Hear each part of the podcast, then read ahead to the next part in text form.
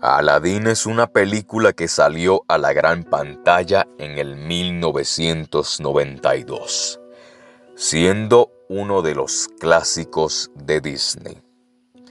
La historia cuenta con el protagonista llamado Aladdin, un joven chico pobre con su mejor amigo, un monito llamado Abu, en el cual tienen que robar comida para sobrevivir hasta que se encuentra con la princesa de Ágrava, llamada Yasmín, y poco a poco Aladín se va enamorando de ella. Y luego el protagonista encuentra una lámpara con un genio que cambiaría su vida con tres deseos. Hay diferentes teorías que estaré explicando sobre esta película, así que presta mucha atención. La primera teoría es que se especula que el tiempo donde toma lugar esta película es en un futuro post-apocalíptico. Y me explico por qué. Si pudiste observar al genio, el genio brindaba muchas referencias del pasado, tales como Arnold Schwarzenegger, Jack Nicholson, los espectáculos de juegos de televisión y otras referencias más del pasado.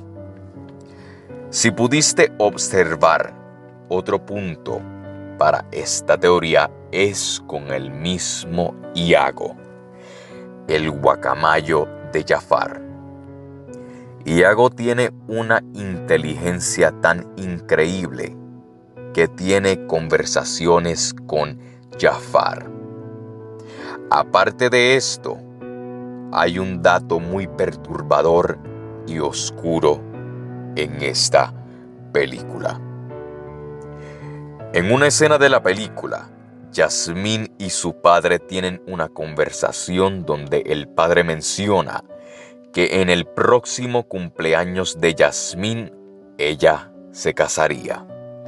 Ahora, si pudiste observar, llegando al final de la película, cuando Jafar es el sultán de Ágrava y maestro del genio, él le dice al genio que quiere que en su deseo final Yasmín se enamore desesperadamente de él.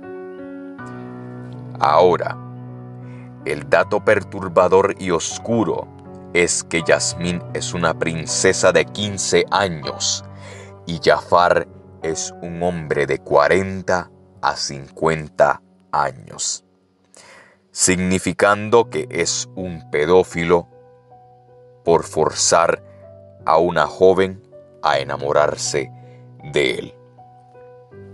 Se teoriza que en el deseo de Aladín de convertirse en príncipe, para impresionar a Yasmín tuvo un efecto secundario.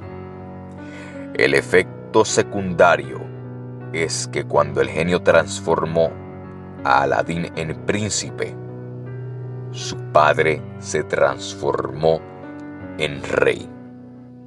En la tercera película de Aladín se centra en que Aladín se encuentra con los 40 ladrones y su padre es el rey de los ladrones. Así que gracias a esto, al efecto secundario del deseo, su padre automáticamente se transformó en rey y automáticamente Aladín pasaba a ser el príncipe que debía ser para Yasmín.